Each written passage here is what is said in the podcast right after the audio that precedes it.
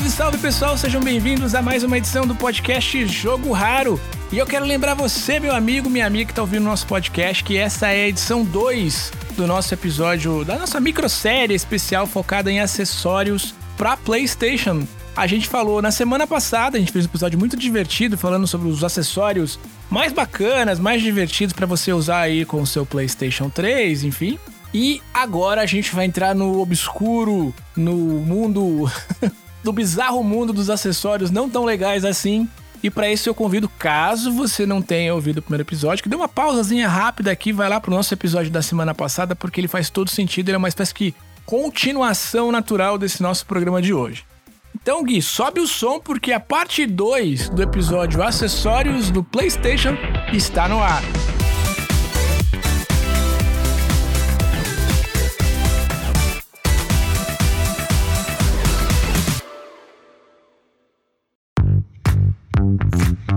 Bom, Luiz. Agora então a gente vai para aquela sessão de acessórios estranhos, obscuros e de qualidade duvidosa do nosso episódio. E eu queria começar com uma ressalva curiosa, porque a gente falou na semana passada sobre um, um produto muito bacana que você, inclusive, defendeu. Eu dei uma canelada aqui, na verdade, falei.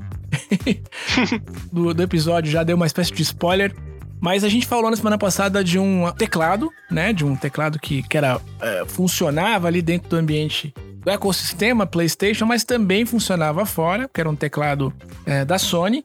Mas nós temos um teclado que não é tão legal assim, não é isso, Luiz? Então, é capaz do pessoal lembrar mais desse ruinzinho, né? Que a gente vai falar agora, do que daquele outro que eu, que eu mencionei, né? Porque o que eu mencionei que é muito bom, ele é um teclado realmente de tamanho natural. E teve um teclado que ele é bem menorzinho e você encaixava no controle do PlayStation 3. E a partir do momento que você encaixa qualquer coisa no controle, você já cria meio que um, um robô, um Transformers, assim, né? é. Você está acostumado com o peso natural, o peso normal do seu controle, você coloca alguma coisa ali, já fica uma sensação diferente. E a partir do momento que tu encaixa esse teclado, não só é meio ruim de pegar na própria ergonomia, quanto. Ó, eu vou confessar, assim, ó, a minha mão até é grande, Samuel, mas os meus dedos eles não são muito grossos. Então, teoricamente, não deveria ser muito difícil eu usar esse, esse mini teclado acoplado ao controle para o uso, né? Para uhum. teclar normalmente. Mas não dá, Samuel. não dá. Assim, ó, é. os botões são juntos demais. É. A, a, sensação ao apertar o botão não é boa é muito frequente você querer apertar ali a letra T, aí vem junto a tecla Y, que daí aperta sem querer a tecla U. e aí tu pensa o seguinte, Samuel. Tu não tem o, o wireless headset da Sony, né, para conversar com os teus amigos, mas tu dentro do jogo tu tem que se comunicar com eles. Aí tu tá lá no teu Call of Duty, que cada microsegundo tu pode levar uma bala na cabeça, né? Se, tu, se tu não tiver esperto. É. Aí tu vai, tu vai usar esse mini teclado para dizer qualquer coisa para os teus companheiros de equipe. Meu Deus, é, a partir do momento que tu apertou o primeiro botão, tua equipe já levou aí alguns tiros, tu já levou tiro. não, eu não consigo ver nem funcionalidade nem agilidade nesse controle. Tu já chegou a, tu tem ele, chegou a testar ele, Samuel? Não tenho, mas eu acho ele tão bonito que ele visualmente, não é? Visualmente ele é interessante, tá pelo menos na foto aqui. Mas é de fato, ele é aquela coisa onde o design, né, a beleza do design não necessariamente tem a ver com a, de, com a beleza da aplicação, né? Com o detalhe da aplicação. E, e, de fato, é, só de você falar, já tô imaginando que a experiência deve ser muito difícil mesmo, né, muito ruim, tudo muito juntinho ali. É, é um teclado de uma época, né? Se você for pensar que a gente já usou aqueles Nokia, aqueles hum. celulares, que era tudo também os botãozinhos um do lado do outro, e a gente de alguma forma sobrevivia aquilo porque era aquilo que tinha, né? Pode ser que seja isso mesmo, seja um acessório muito datado, muito focado num, num, num momento ali e de fato alguém teve uma ideia genial. Por que a gente não acopla isso aqui nisso aqui? E, enfim, a aplicação foi horrível, mas enfim, eu, acho ele bonito, só isso. é, ele é. Dá pra botar numa caixinha de acrílico aqui e expor na coleção, fica bacana. É isso. Pra, pra isso deve funcionar bem. Aliás, também fazendo uma menção, não menção honrosa, mas uma curiosidade, você tem os aqueles headsets não dá pra chamar de headset, é aquele. É fone Bluetooth da Sony. Você tem aqueles fonezinhos? Sabe, aqueles que são bem pequenininhos? Ah, é verdade. Tem um que daí tu coloca somente em, em uma orelha, né? Isso. É. Eu, eu não tenho oficial, eu tenho um que veio junto é, numa edição especial com o jogo Warhawk. É isso. É. Eu tenho esse também. Só que, se eu não me engano, esse não tem ele não tem o logo da Sony. Depois foi vendido em separadamente um que tinha o logo da Sony. Eu acho que não ah, se trata do mesmo produto. Eu não sabia, porque o meu é lacrado, eu nunca abri e tá lá. Uhum. E falei, bom, o jogo não dá pra jogar mais, porque já é online, né? Você uhum, não consegue mais uhum. jogar esse jogo. Eu falei, por que eu vou abrir isso aqui? Deixa aí. Mas eu tenho, se eu não me engano, saíram quatro cores desse fonezinho Bluetooth, que acho que é um rosa, um azul, um preto e um branco, se eu não me engano. Que bacana. E eu tenho a, só falta o branco. Eu tenho as outras três coresinhas deles aqui, também lacradinho. Ai, que legal. Fechado e provavelmente nunca devo abrir também. mas tá aqui guardadinho. Mas enfim, uma menção honrosa aí aos headsets ou aos fonezinhos Bluetooth. De novo, em se tratando de produto Sony para questão de áudio, é, você tem invariavelmente a sensação de ter um bom produto com uma qualidade muito bacana. É, e, e até para o colecionismo é, é bacana, Samuel, algumas coisas, mesmo que você não use, mas você quer expor, a Sony sempre capricha no design, né? Isso. O design das coisas são, são bonitos. O próprio, o que a gente brincou ali sobre o teclado que encaixa, eu concordo contigo, Samuel. Ele, a funcionalidade dele é péssima, mas é um design bonito. A Sony é. capricha no design. Eles são muito bons nisso. E vamos agora para um produto bizarríssimo, que eu inclusive comprei, até dividi contigo algumas semanas atrás. Falei, ah, o que, que eu comprei aqui? Eu nem sabia para que, que servia. e aí quando chegou, eu jurava que era um jogo. Quando chegou, eu vi que era um acessório, que é o Torn. Não sei nem se é assim que pronuncia. Torne, Torn. Olha, eu também não, não conheço ele super bem. Eu tenho um, que o nome é diferente, ele é europeu, e tu tens o japonês. Isso. O teu japonês, ele é o Torn, ele não saiu fora do mercado japonês. E dentro do mercado europeu, a uhum. gente tem outro que ele também tem uma, uma caixinha, como se fosse uma caixinha de jogo normal, né? E o nome é Play TV. Isso. E, só que ele também vem com um acessório, assim como o Torn vem com um acessório. Né? Então, se você ouvinte é colecionador e quer ter o, o, produto completo, não adianta só comprar a caixinha. Isso. Porque dentro da caixinha só vai ter um CD, ele não vai ter o, o acessório necessário. Então, tanto o Torn quanto o Play TV, Samuel, eles têm um sintonizador de TV aberta, onde você consegue daí né, assistir através do seu console a TV. Não sei por que alguém gostaria de fazer isso, mas se alguém quiser, tem essa opção. Uhum. E, a, digamos assim, a funcionalidade que eles dão à propaganda, assim, eu estou olhando aqui até a, a, a, traseira da caixinha do Play TV europeu, uhum. eles dão como uma funcionalidade fantástica você poder assistir, pausar e gravar Isso. no seu HD interno ou no seu HD externo a programação da TV. De fato, esse foi o grande a grande característica desse produto à época. O Play TV, ele é exclusivo da, da Austrália? Não sei por que, que eu tinha essa impressão antes. Não sei, não sei porque as, as versões que eu vi para comprar, elas eram de vendedores australianos, mas eu fiquei com essa dúvida. Ele é um produto... Mas você mencionou que ele é europeu, né? Então não, não seria da Austrália. É, tu tá certo. Ele, ele também foi comercializado na, na Austrália, uhum. só que ele é um produto europeu. O que eu tenho em mãos, a, na traseira está escrito tudo em alemão. Tá. Então ele foi comercializado também na Alemanha e nos, nos países vizinhos, né? Toda a Europa. É, o, o Torn que eu tenho aqui também é a mesma coisa, de fato, ele, ele depende desse acessório. Eu não tenho acessório, eu acabei comprando o jogo por o jogo. O, o, disco por acaso, porque imaginava que era um jogo. Uhum. E aí depois que quando chegou que eu comecei a pesquisar, e fiquei bastante impressionado. E de fato é, é, acho que o grande diferencial dele é para ser esse, essa box TV, digamos assim, para você poder gravar os conteúdos que eram transmitidos online. Pois é, então é, uma das coisas que eu acho bastante curiosas ainda nessa dinâmica de recursos que tornam o videogame um ambiente de entretenimento. Aliás, a gente acha que a Xbox que inovou com isso, né?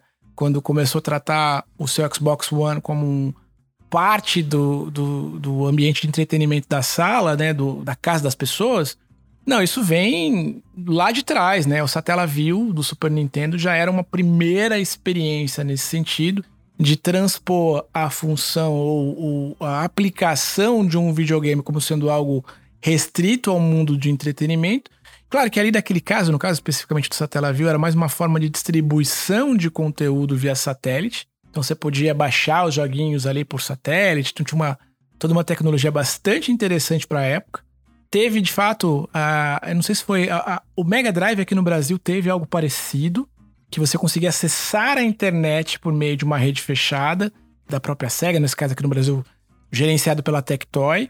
E aí a gente teve esses outros devices, né, esses dispositivos, e tratando especificamente do PlayStation 3, que é o nosso espaço de discussão aqui, a gente teve a Play TV e a Torn. E a Torn é como eu mencionei, quando eu comprei o, o joguinho, que de novo, aí eu confundindo o jogo com, com, com a aplicação, porque eu, eu imaginava na minha cabeça que era um título qualquer de, sei lá, de, de jogo japonês, enfim. E quando chegou aqui para mim eu vi que era um, um, um, dispositivo, aí eu fiquei bastante, achei bastante curioso aquilo. Mas pra época, parece muito mais um experimento de negócio ali, né, da, da Sony, enfim, da, da plataforma, de tentando trazer uma outra utilidade para aquele dispositivo do que efetivamente qualquer outra coisa nesse sentido. É, eu lembro, eu lembro Samuel que, na, que nas próprias E3 assim, eles tinham muito um discurso tanto a Microsoft quanto a Sony nessa época da, da sétima geração de que você não está comprando um console, você está comprando um centro de entretenimento. Isso. Então, eles, que, eles queriam, de alguma forma, propagandear que você não precisa nada, você tem tudo dentro do seu console. Só que não adianta você querer colocar assim um, um, milhão de parafernálias dentro de um console que vai ter uma vida útil. Não, não digo pequena, né? Porque a vida útil do PlayStation 3 foi grande. Mas aí você tem essa parafernália toda e depois, né, vem a nova tecnologia, o novo console, e tudo isso se torna obsoleto. Né? Pois é, você sabe que, não sei se você conheceu, Luiz, mas tinha um aparelho americano muito famoso, ele só, se eu não me engano, também posso estar falando uma bobagem aqui, mas ele não funcionava no Brasil, ele funcionava nos Estados Unidos, não sei se na Europa, que era o Tivo que ele tinha essa função, ele era ali um, um DVR, né? Na verdade, né? Ele, uhum. Você espetava ali o, o sinal da TV a cabo e aí ele também gravava os conteúdos por horário, enfim, tinha todo um recurso ali que depois, muito tempo depois, as próprias emissoras, os, próprias, uh, os próprios canais de distribuição de conteúdo por satélite, né? Começaram a incorporar nos seus dispositivos, nas suas setup box, nas suas caixinhas de, de transmissão, esses recursos de gravar a programação. Mas foi um recurso que eu usei durante muitos anos, aí me referindo especificamente aos sistemas de, de gravação por TV a cabo, porque era muito bacana, era muito prático, né? Você poder, ah, quero ver esse conteúdo aqui.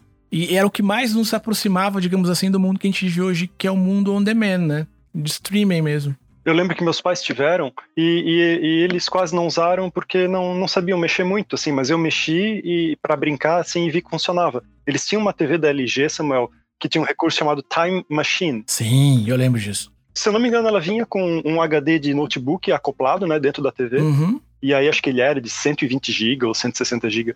E aí também, né, mesma funcionalidade. Você conseguia é, gravar o conteúdo da TV nesse, nesse HDzinho e a tecnologia já vinha com a TV. Exato. Bem, bem bacana também. A evolução desse, desse recurso veio por meio das entradas USB dos televisores que você espetava ali, aí você conseguia pegar esse storage, né, do USB, né, do pendrive que você pôs ali, uhum. e aí ele virava, digamos, o teu recurso de de armazenamento do conteúdo que você está gravando por meio da TV. Era, era, um recurso muito, muito legal, muito bacana, que hoje é obsoleto por razões óbvias, né? Porque a gente já tem é, on demand quase tudo. Né? Quer ver o conteúdo da sua emissora favorita ou do seu filme predileto, você consegue recorrer a uma plataforma que já tem isso armazenado ali. Então, digamos que a, a evolução da tecnologia acabou matando o device, né? Perfeito. E temos um outro que é um volante. A gente estava esquecendo dos volantes. E temos um volante que incrível. Eu queria que você falasse sobre ele também, Luiz. Ó, falando sobre volantes, Samuel, nós temos volantes incríveis, inclusive algumas parcerias né, da própria Sony com a, a Logitech. É Isso. É Logitech ou Logitech? Logitech. Logitech. Aliás, você sabia que a Logitech, eu tive a oportunidade de entrevistar o presidente da companhia e da Logitech no, no, na América Latina. Uau. E ele é. Você sabia que a Logitech é uma marca suíça? Eu não sabia. Não sabia. Pois é, bizarro, né? É uma marca suíça. E isso explica, em parte, o cuidado que esses caras têm com o design. Ele até se apresenta como eu sou uma marca de periféricos, onde a principal premissa é design e usabilidade. Que bacana. É, eles são suíços, eu não sabia disso também, então, para dividir com o nosso ouvinte. E a Logitech, que eles, que eles se apresentam, e é suíça. Mas vamos lá, o, de fato, a, a, série de volantes deles é muito boa, né? A G20, não Nossa, assim, ó, os volantes deles são, são, são magníficos. Né?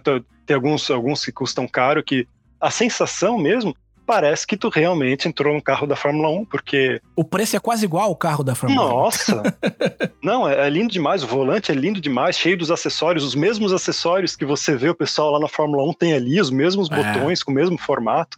É, meu, muito massa.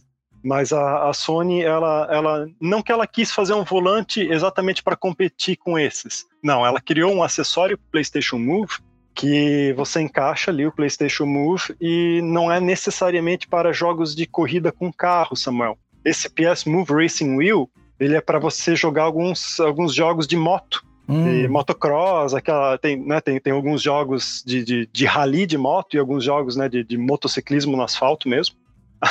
é um negócio assim, meio volumoso, né, ruim de guardar.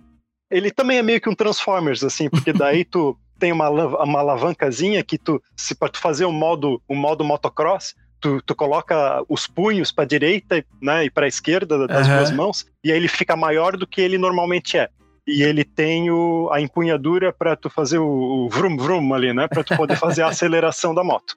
Só que, meu Deus, assim, eu não vou dizer que não funciona. Ele junto com o PlayStation Move ele funciona, mas é mais ou menos uma forma um pouquinho mais luxuosa do que aquelas raquetes por Nintendo Wii que era só um pedaço de plástico, né, que tu colocava no, junto com o e-remote para tu jogar o, o e-tênis. Né? Uhum. então, assim, não tem uma, uma, uma funcionalidade muito grande, é, é, mais uma estéticazinha, assim, de você se achar que tá aí num, num, num volante de moto, quando na verdade tu só tá passando vergonha. só tá passando vergonha é ótimo, define bem o produto. Mas, de novo, é, uma, é, um, é um produto que você olha assim, você fala, poxa, olha só, é, é tem tudo para ser legal, né? Mas não é legal, né? Tipo, você olha é um produto cheio de boas intenções, né? Exato. Só que a aplicação dele acaba não sendo prática. Agora, o que mais me estranha, Luiz, é o nosso último, nosso último colocado aqui, entre aspas, mas nosso último item do programa, sobretudo porque a gente, de novo, em se falando de Sony, ela é uma especialista nesse quesito áudio, né? Uhum. Por que, que você sugeriu de colocar aqui a soundbar como um elemento ruim, bizarro ou nada interessante? Me diz aí. É, nesse caso, Samuel, eu não vou dizer que ele é um produto ruim, é, mas ele. Eu vou categorizar ele, Samuel, como obscuro, porque é o seguinte: qual a necessidade, Samuel, da Sony fazer um produto com o logo do PlayStation e com o logo escrito PlayStation 3 por uma barra de som? Eu fico me perguntando assim, será que, será que eles só querem avacalhar os colecionadores pra gente ter que é, ir atrás de, de tanta bugiganga só porque tem o logo do PlayStation 3. É inegável, assim, que a Sony tem, tem bons produtos de áudio, inclusive barras de som muito boas. Meus pais têm uma barra de som 5.1 da Sony. Uhum. Meu, funciona magnificamente, é muito boa. Mas para que tu fazer uma barra de som que não tem necessariamente a ver com videogame e tu colocar soundbar PlayStation 3 com o logo da PlayStation 3? Eu não entendo, Samuel. Não sei se tu tens uma outra dimensão ou acha que isso é uma boa ideia, mas eu acho esquisito. eu tô vendo ela aqui, eu não conhecia esse produto. Você tem esse produto? Eu não tenho esse produto, ele é um produto que, se eu não me engano, foi só lançado no Japão. Então, em razão do volume, é algo que não é muito fácil pra gente importar, infelizmente. Mas de, é, o pessoal lá do grupo do PlayStation 3 de Facebook internacional, eles falam muito bem e falam que o som é bom. É, eu tô vendo aqui, o acabamento é interessante, é um produto que parece que envelheceu bem, porque ele não é feio, não é antigão assim. Mas eu, me parece, Luiz, que aqui é muito mais uma decisão do tipo, sabe, como dividir isso com o nosso ouvinte? Mas vamos lá, vamos falar do, o português correto. Sabe aquela coisa do o chefe pediu? tem um monte de engenheiro na sala e tem o dono. Aí o dono falou: e se a gente fizesse um negócio assim? E aí a galera fala, putz, não, não precisa, não faz sentido, mas, mas acho legal a gente fazer. O chefe manda essa, aí você tem que fazer, sabe? Eu acho que é isso. O chefe é o único empolgado da reunião, né? É, porque, tipo, de fato, pensando em mercado, não faz sentido você ter. Você matou. Você tira o PlayStation ali e põe um Sony, resolveu. É um produto de prateleira da Sony, funciona, mas não faz sentido ele estar tá conectado ali com aquele ambiente. Eu não sei se foi uma estratégia também de de mercado para conceituar a marca como sendo uma fabricante ali que, que, que atua em diversos negócios acessórios ao, ao, ao jogo como plataforma e precisava de novo reforçar a ideia do entretenimento como base. Então, serve-se para outras aplicações além da aplicação efetiva de jogar, sabe assim? É, pois é, Samuel, mas aí eu me pergunto assim, ó, eu sou formado em direito e não, não entendo nada de marketing. Mas aí, tu coloca ali o logo do PlayStation 3 e tu coloca na loja. Aí o, o, o, cidadão ele tem um PlayStation 3, ele tem um PlayStation 4 também, e aí ele vai lá na loja e diz assim: pô, mas eu vou comprar uma barra de som normal, porque essa aí só serve no PlayStation 3. Quando na verdade essa barra de som vai servir para outras aplicações. Só que aí o marketing não, não funcionou, porque daí o cliente vai aparecer na loja, o consumidor ele pode achar que é só pro PlayStation 3. Exato, exato, cara. Então deve ser isso mesmo, deve ser o, o chefe achou legal.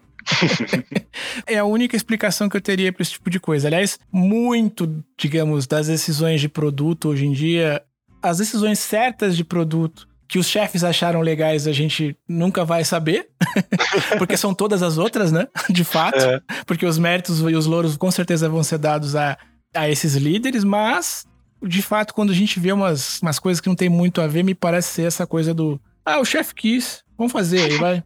Mas é, de fato é um produto que parece ser bacana. E agora não precisava do loginho, concordo contigo. Aí fica mais uma coisa pra gente ficar tentando correr atrás e e não vai rolar. Essa especificamente aqui vai ser difícil de acontecer, né?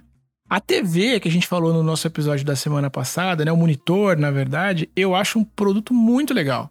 Muito bacana e, de fato, tem uma aplicação interessante ali que traz essa, essa questão do... Ele existe, tem um motivo real de ser, né?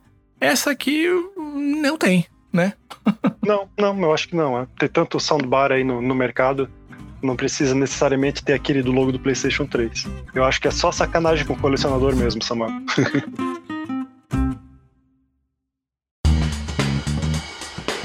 Bom, pessoal, então nesse momento a gente dá uma leve pausa no nosso jogo raro de hoje, lembrando que o nosso programa é semanal e é publicado todas as segundas-feiras em todos os agregadores de podcast.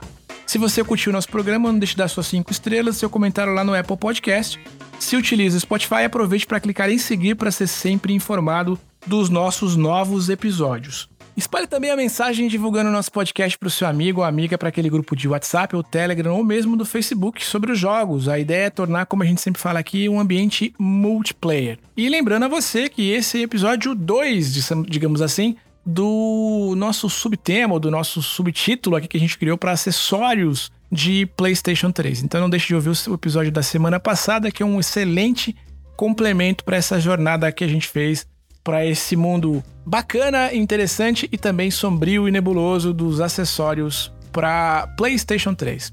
Meu caro Luiz, obrigado mais uma vez pela parceria. A gente se vê semana que vem. Foi um prazer, Samuel. Até semana que vem. Valeu, galera. Um abraço e até mais.